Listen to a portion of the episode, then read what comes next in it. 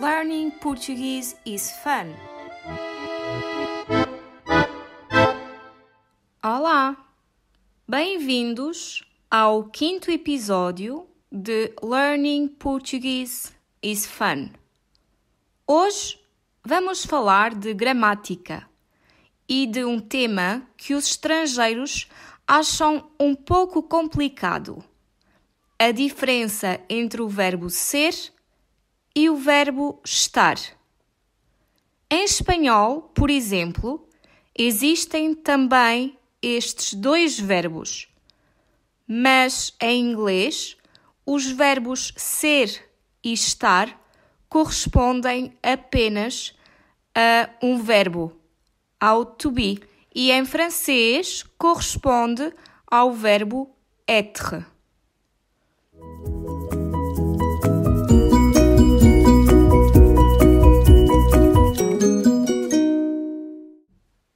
Vamos então começar.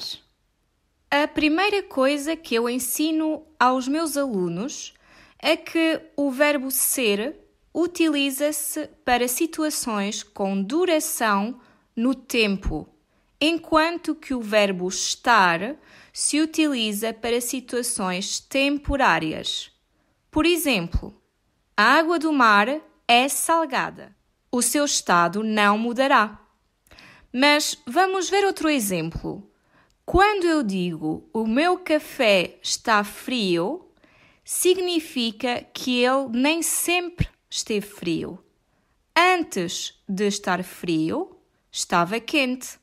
Houve uma mudança no estado do café, uma mudança de temperatura. Eu posso voltar a ter um café quente. Para isso, basta aquecê-lo novamente. Utilizamos o verbo ser para descrever uma pessoa ou um objeto e quando nos referimos às suas características pessoais, como a identidade, a nacionalidade, a profissão, a descrição física e psicológica. Por exemplo, sou o Rui e sou engenheiro. A mesa é de madeira. Os enfermeiros são pacientes com os doentes. Também usamos o verbo ser para dizer as horas e a data. Por exemplo, são 10 horas e meia.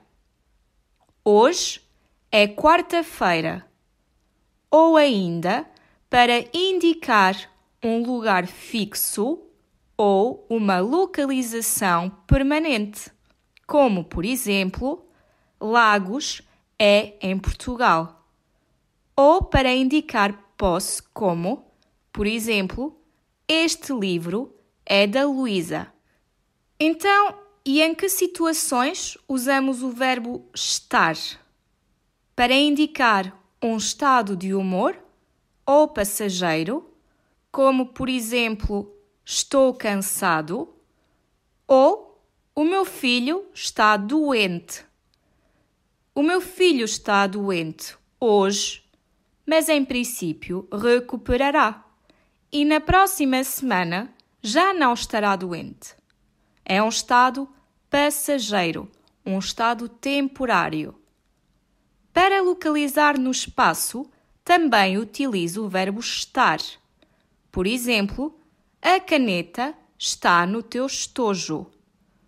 Ou ainda, para situar no tempo, como por exemplo, estamos no mês de fevereiro.